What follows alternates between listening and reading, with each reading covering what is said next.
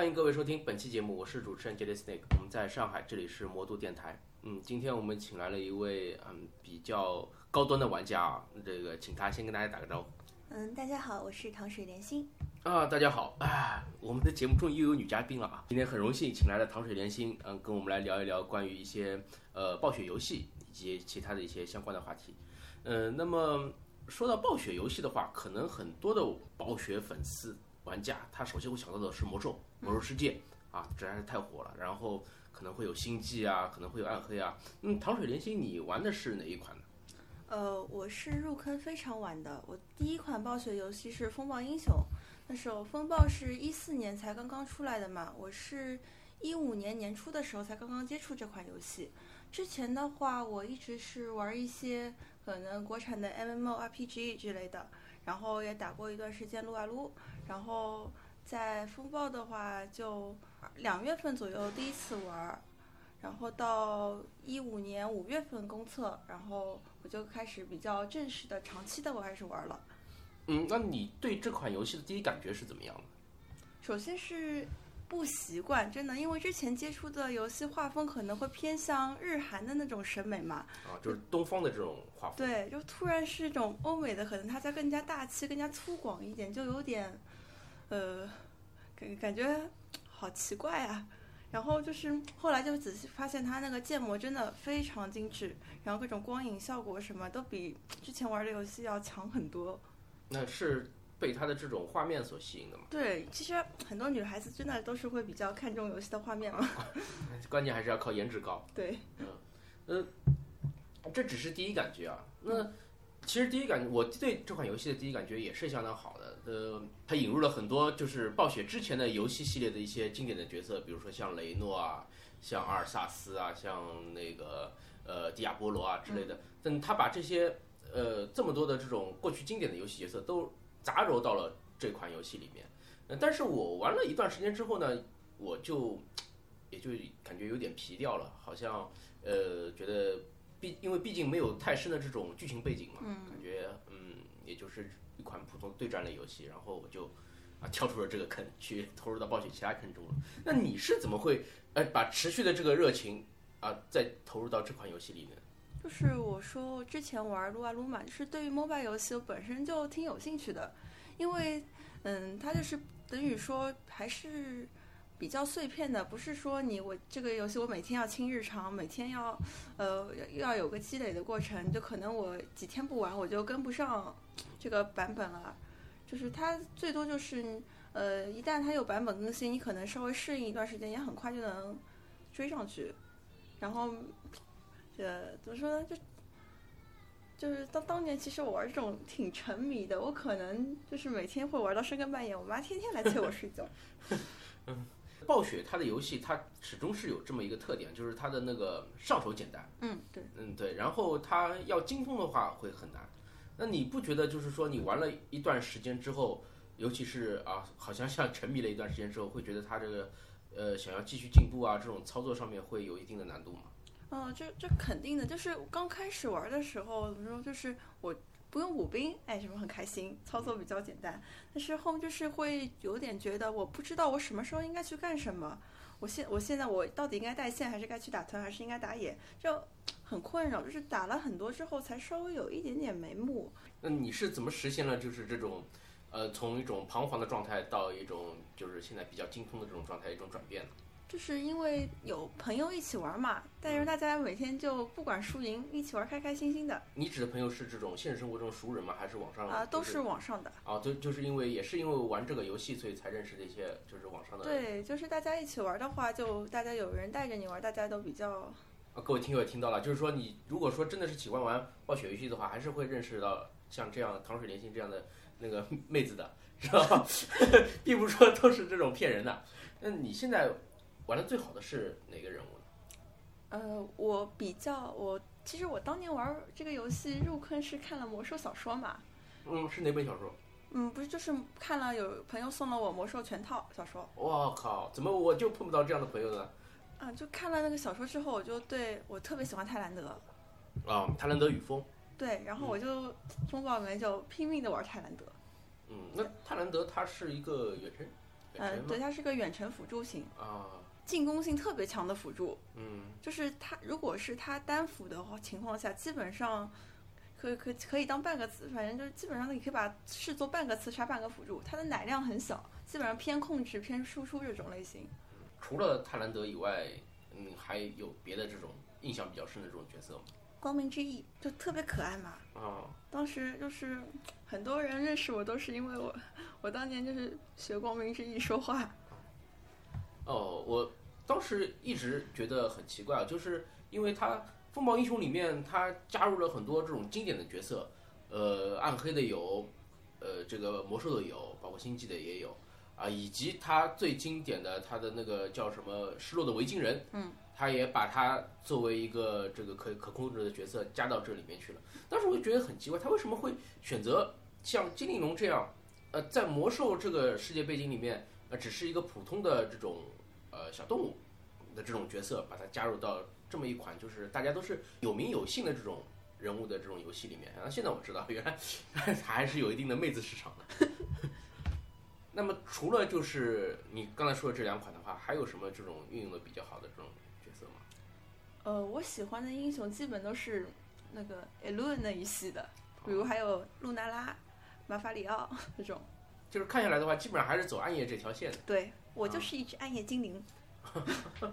听下来就是说，刚才这些角色的话，其实主要是辅助，对，对吧？那个也也有一些其他的这种类型。那你是就是在整个游戏阶段都是其实都是偏向于这种辅助的吗？对我可能一共打了几千把，呃，两两三千把吧，然后我至少至少一半以上是辅助玩的。那其实还是比较偏爱辅助这种类型的。那么为什么像这种就是呃莉莉啊这种角色，你就不不怎么不怎么丽？丽我也很喜欢啊，但是丽丽你知道吗？丽丽你连赛上丽丽很有可能会被队友喷的，为什么？因为丽丽她是比一个比较就是特别简单，但是就是比较自动挡的英雄，我们叫她。哦，就是她其实对操作的要求相对比较低一些嘛。对，就是比如说她的 Q 就是奶别人，她是奶离你最近的血量最低的人，啊、就你要靠走位去控制。哦，你就是说它其实它的操控，它虽然说大家都是可能都是辅助型，都是可以加血的，但是它的操控方式其实还是有不一样的地方。对，嗯，对，这这其实也是暴雪的游戏的一一贯的这种特色，就是说每一类型的这种游戏角色会它会设置很多，但是大家都有相互不同的地方。嗯啊，就像魔兽里面你不加三费嘛，对，可能可能大家都能打，但是打的方式其实都不一样，对吧？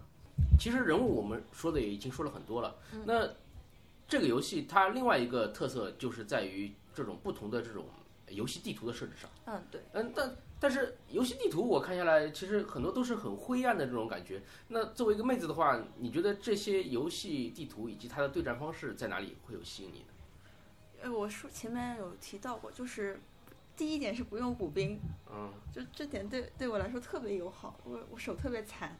那，就是说它不是靠你单纯的打团打赢你就能赢，它还是非常强调你的经验、你的对于机制这种掌握。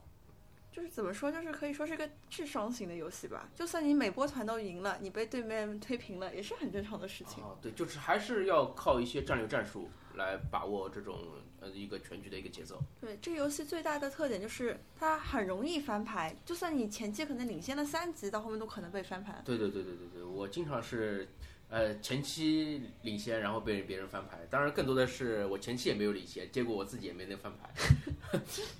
这这款游戏，呃，怎么说呢？我之前的话也玩过一段时间，然后但是，呃，感觉就是我像我前面说的一样，它因为它没有太多的这种剧情的推动，嗯，没有太多剧情推动，然后我觉得好像纯粹的就是一个对战刷的一个游戏，那么我就也就把它从这个坑里面跳出来了。但是之后的话，因为它暴雪它有的时候也很坏，它会跟它会把一款游戏跟别的它自家的游戏进行一些联动嘛，那么我又这个不小心的 又入到这个暴风这个坑里面去。嗯，那第二次入坑了之后玩的话，这个感感官上面，因为它当时又有很多新的英雄加入嘛，感官上面又感觉有些不同。它加入了不同的英雄，有的时候是加入了一张新的地图，它的这个游戏的格局又马上就不一样了。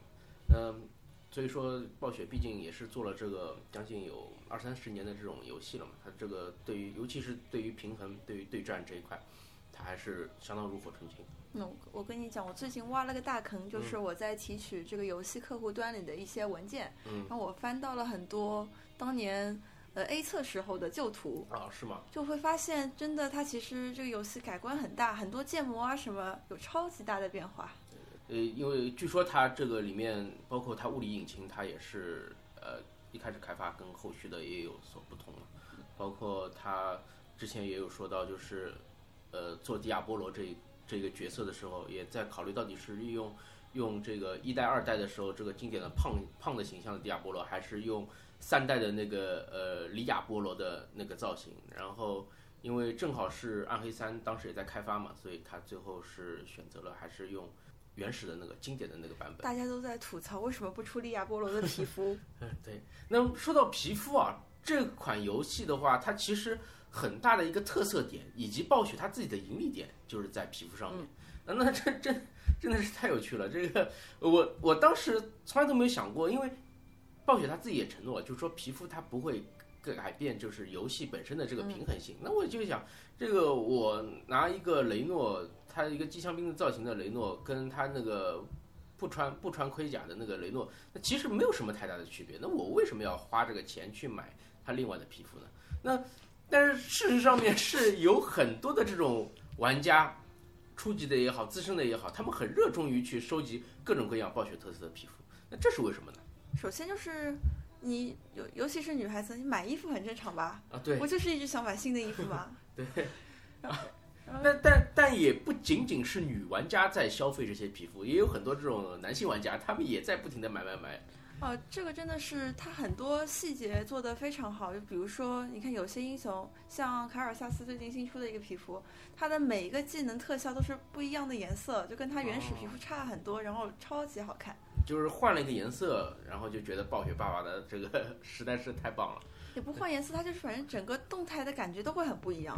就感觉像另外一个新的英雄。对对对，这个我那个时候就是他不是做了那个，呃，兽王雷克萨嘛。嗯。呃，雷克萨的特点就是旁边还带了一个熊米莎。嗯。然后他换了一套是星际的那个衣服吧。嗯。我就感觉这个完全就跟原来的这个风格完全就不搭了。这个。我跟你讲，很多时候都是会认错的，因为他有皮肤，然后我认不出来。对对对对，这个暴雪它的设计师他自己也在这个公开的这个问答里面也已经提到了，就是说他们会尽量避免像以前出了那个圣斗伊利代，嗯，呃，背叛者马法里奥以及那个守望者泰兰德的一套那个很不错的一套平行平行魔兽宇宙的一套那个皮肤，但是也被玩家就是说指出就是。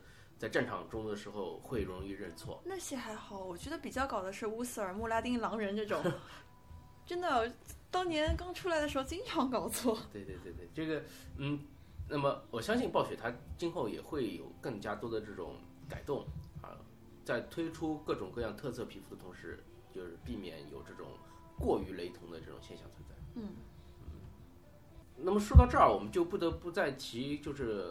呃，糖水连心跟他的朋友们的另外一项关于风暴英雄的这个成就了，就是很多的玩家，呃，就像我之前在录一些暴雪游戏节目的时候说的，就是他纯粹的就是为玩游戏而玩游戏，这个本没有什么大错，对吧？那你可能就是每天上线做个日常，不管是这个呃暗黑也好，魔兽也好，包括风暴英雄也好，包括炉石也好，他们每天都有定时的一些这个日常任务，对吧？有些玩家他就是上线刷刷日常。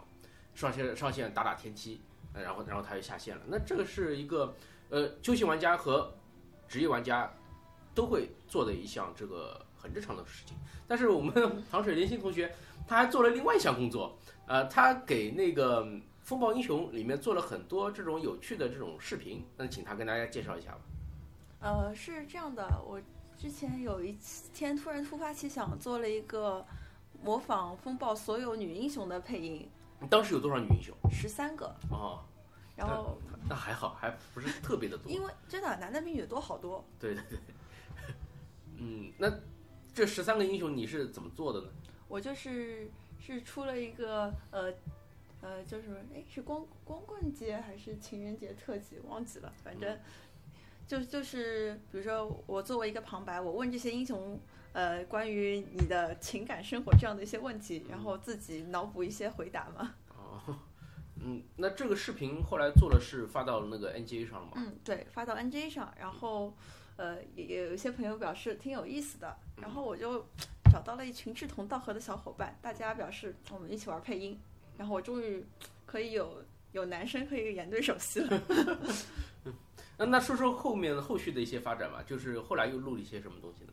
是那时候是克罗米版本，然后我做了一个克罗米的吐槽语音，就是风墨它本身有很多英雄会自己跟你说一些玩笑话，然后但是那些量很少，可能就十来句吧，然后我们自己又因为嗯把呃这个英雄放到可能放到他另外的其他游戏的世界观里去，让可能让他说一些其他有意思的话，哦，就让他串场，对，嗯，那这些视频之后。都是统一的，就是放到 NJ 上面是吗？呃，对，我一般就是先传我 B 站，然后我再发 NJ。啊，那得到的反馈是怎么样的呢？哎，大家都觉得挺有意思，然后还有人会说，哎，这这游戏里为什么听不到呢？那有有些玩家可能觉得你就是把他们是把那个暴雪原始的一些语音数据给挖掘出来了。对，有。那其实从侧面也就是说出来，是觉得你们团队做的这这一系列的视频还是相当专业的。嗯，这。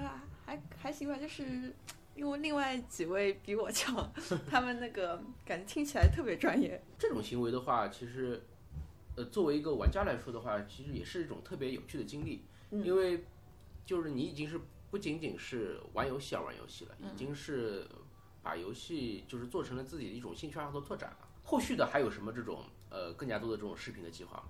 呃，这个系列呢，我们会尽量做下去，然后。也会，我们经常在论坛上会有很多其他方面，像画图啊，或者是写文章啊之类的朋友，然后我们可能会一起合作做很多，说说不上来哪天又做了个新作品，自己都不知道是什么类型。那就是可能会有更加多的跨界的合作，是吗？对，对，就是我觉得一个就是很受欢迎的游戏和它同人作品的数量肯定是可以看得出来的。对的，应该成一定的正比的。嗯嗯，就是像一些。呃，好的，这种小说啊、剧啊、漫画之类的，呃，有很多这种粉丝、读者会自发的为他凑 CP，对，呃，一样的道理，对吧？啊，好，那那我们说到这儿啊，其实这还不仅仅是呃糖水连心的这个关于风暴英雄的这个唯一的一个就是拓展项目，那它其实不同于其他的这种一般性的玩家的话，它还呃被暴雪邀请去做一款就是。是新角色的介绍视频的那个配音是吗？对他们就是官方邀请我去，应该说是去录音棚体验一下吧。啊，就是之前也没有去过录音棚，然后就是，呃，试了一下奥利尔的技能介绍说说明视频。啊，就是就是大家如现在如果说是在那个 N G A 上面搜的话，可能会有一版那个奥利尔的这个技能说明，是由我们糖水莲心同学啊，由他进行那个旁白配音的。大家感兴趣的话，也可以去搜一下。哎呀，不要搜了，因为这真的自己配音和你去录音棚感觉完全不一样，就感觉发挥不了平时的百分之十的功力。那我相信暴雪他们录音棚这边的设备肯定是要比我们今天这边录音的这个呃条件要好很多了。那跟我们稍微具体的这个描述一下。呃，其实暴雪的配音工作是交给清泉工作室的。啊，它等于也是外包的性质是吗？呃，怎么说呢？就是反正一些风暴啊、守望啊，包括这种都是在那边配音的。你可以看到他们工作室门口会有那些这些游戏的海报。啊。环境的话，反正看着就很专业吧，就是里面都会贴满吸音棉。嗯。然后有一个小隔间，里面是有个玻璃的，玻璃墙，然后录音师和配音导演在外面，然后录音录音配音演员在里面。那。当时是把那个要你录的旁白的那个剧本是给你的吗？呃，对，就是给了我，就一个一个 TST 嘛，然后是好几千个字。哦，那那你你是你是熟读了之后就开始上手？就是他前呃之前提前了几天给我嘛，然后我读完了之后我就去呃配，但是它真的很困难，因为你又要看着那个视频要对着，然后又要看着字，然后还要想发音，因为我们毕竟不是专业的。像我作为一个土生土长的上海人，我的前后鼻音一直是个问题。嗯，就是最终的一个录音效果下来，其实我们大家听了之后发觉，其实还相当不错的。呃，反正我个人不是很满意。那，好吧，那个，那么谦虚的话就说到这儿吧。这呃，那我们那个也知道，就是呃，唐水莲心同学他其实是一位职业的设计师。嗯。呃，那么他作为，同时又作为一个暴雪的这个玩家的话，那你平时是有把自己的这个设计的这个技能点特长跟这个游戏结合起来吗？呃，我的工作是平游戏公司的平面设计师，然后我日常可能做一些广告图或者设设计游戏周边。嗯。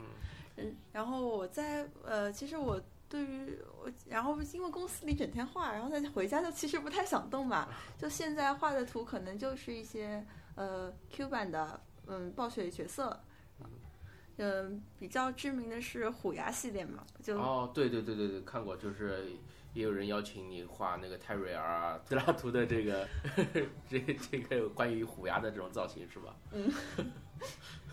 这个玩玩家的要求总是总是很难完全的得到满足啊，这个那这些呃精美的插画我们现在在哪里可以看到呢？啊，我也是，我所有的作品都是会发 B 站和 NJ 的。我在 B 站上发的比较多的东西，除了一些配音的作品和图片之外，就是做八音盒、做音乐。啊，呃，这个。嗯，解释起来可能有点复杂，就是大家小时候玩的八音盒可能是那种，就是上下发条，然后放在那边，它会自己转，然后自己会发出旋律。还有一个小姑娘在上面跳芭蕾舞的。哎，我小时候的是白天鹅。就那首经典曲目《致爱丽丝》。嗯，对对对。长大一点，《天空之城》。对对对对对对，基基本上基本上就是这些调调了。那你做的是什么呢？呃，我是嗯买了一个纸袋八音盒，然后纸袋八音盒呢，它是等于你可以自己谱曲，做任何你想要的曲子。然后我就做了相当多的关于暴雪游戏的 BGM。呃，就是我当然也看到了一些相关的视频啊，这个自己打的纸袋，然后这种暴雪的经典的熟悉的旋律。就从这个八音盒里面传出来了，当时我看的也是惊呆了。嗯，那这个是怎么想的？有很多人他比如说，呃，喜欢暴雪的乐曲，他会去啊，比如说钢琴演奏啊，或者说是去去用其他的乐器来来来复刻啊之类的。你怎么会想到用八音盒这个东西来来演绎暴雪的音乐呢？就首先，暴雪的音乐大部分都是那种可能是交响乐为主，比较恢宏的。对对对。然后可能会想让它有一种另外的风格，比较温暖的、治愈的。然后网上的很多呃翻奏的作品可能会有小提琴啊、钢琴啊那种比较多一点。然后我现在呢，在嗯就就是除了八音盒之外，我也会尝试一些比较中国风的编曲。比如说呢？就是我我是有做过一个风暴的一首 BGM 的唢呐版，但不是我自己吹，我是电脑合成的声音。哦，那那这个倒是倒是很有趣，因为。呃，风暴英雄给我的感觉就是说，它有很多是像有电子乐啊这种成分在，但是怎么会就是跟这个唢呐结合起来，会会是怎么样个效果呢？哎，就是因为它本来的曲子就是弦乐，对，一调子特别的悠长，比较哀伤，然后我就感觉唢呐是怎么怎么都很喜庆的乐器，放进去就特别特别邪。啊，这这个也是一种中西结合的一种一种一种新的尝试啊，这。现在在网上可以找到这段音乐吗？啊，对，这段是《风暴英雄乱斗准备 BGM》。啊，然后，呃，就是其实暴雪的音乐里面比较中国风的，就熊猫人相关的嘛。对对。但是他也就是他可能就用了古筝啊、笛子之类的乐器，就中间有一段你会觉得有这么一点点感觉，但是他毕竟还是西方人解读的作品，就是。感觉不是特别地道的中国风，他因为他他要跟他魔兽历史要作作为作为欧美人来说，就跟就跟我们看那个西方人一样，就是他们可能对日本啊、韩国啊以及中国啊他们的服饰、建筑以及其他的这种风俗，他们可能就根本就分不清楚。就像我们看一个建筑，拿拿一个欧洲的建筑过来，你根本就不知道它到底是呃法法式建筑还是意式建筑还是西班牙建筑。你感觉就是就是欧洲那一块的这个，但是他们可能当地人他一看就知道啊，这是这是那那那块那块地方了，这道理是一样的。那所以说就是包括就像潘达利亚这这一段的这种音乐，总是有一点不中不洋的这种感觉。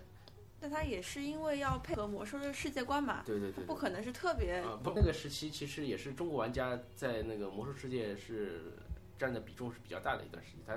不得不重视一下中国市场啊！那除了我们上述说到的这些呃作品以外，你这个其他的这种跟暴雪游戏相关的这种作品还有吗？呃，我还做过很多鬼畜视频。是吗？那跟我们详细的介绍一下吧。就是比如说我之前做过一个光明之翼的，我用光明之翼的语音做做了一段鬼畜，然后名字叫我最爱吃德鲁伊。是 吧这个主题好像有点奇怪啊，这个这个东西是怎么会突发奇想要做这样一个东西呢？嗯，就是之前风暴最开始的时候，有有一个玩家他做了一一个鬼畜叫伊利丹很危险，嗯然后那个就是基本上是单个危险什么这样子，然后特别反响特别火吧。然后很长一段时间之后，风暴再也没有出过新的鬼畜视频了。啊，然后我想，那我也做一个玩玩吧。就是不能让大家忘记这这一块领域的这些精品佳作是吧？嗯然后就是因为内容的话，当时我就想，因为我光明之翼声音特别可爱嘛，然后就是就而且他台词有一些是表示他想吃别人啊什么的，啊就想着吃吧，那吃什么呢？我在他的语音里翻了半天，那个呃曲子的正好是那边剩三个字嘛，嗯剩了三个字，翻了半天，德鲁伊填进去正好。啊，所以所以就变成了这样一个视频的结果是吧？嗯，对。然后大家都表示，原来大德为什么 最后在翡翠梦里醒不醒不过来了？终于把幕后黑手给找出来了。那我们今天非常感谢糖水莲心同学啊，做客我们魔都电台的节目啊，给我们分享了他的一些游戏的经历，以及他呃因为游戏而产生的呃很多优秀的这种作品啊。大家如果说感兴趣的话，也可以去相关的网站，好吧？嗯，那今天的节目就先到这儿，感谢各位，再见。拜拜。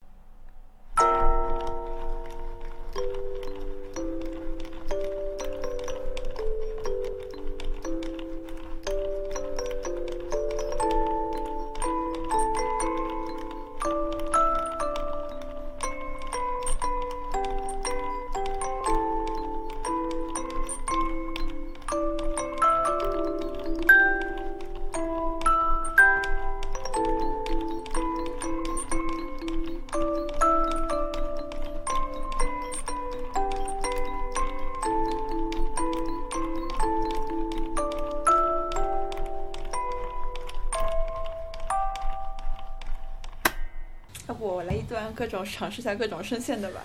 声线的行，你张口就能来是吗？你，给我给给我点能读的东西吧。什么都能读吗？嗯，可以试试看嘛。不行就切了嘛，很简单的。真的，你确定什么都能读吗？我我我想看看你会干什么，没关系，试试看。你看看这段你能读吗？不行你就读第一段。我不喜欢兽人。嗯，那小小说句子太长，不太好读。这种其实你看那种配音的时候和语音都是句句子一般比较短。你看这个能读吗？有点中二，你要用什么样的 vocal 来读？随便。这样的感觉，反正你可以可以切哦。残破不堪的天使之翼，扇动着恶毒的空气。用神授予的武器尽情散播瘟疫。没有曙光的黎明，恶魔们在低声哭泣。安静的十字坟地，死去的恶灵从那里开始远行。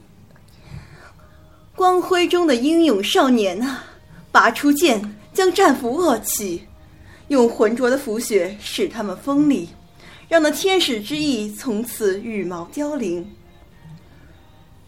神话的余音，噩梦的继续。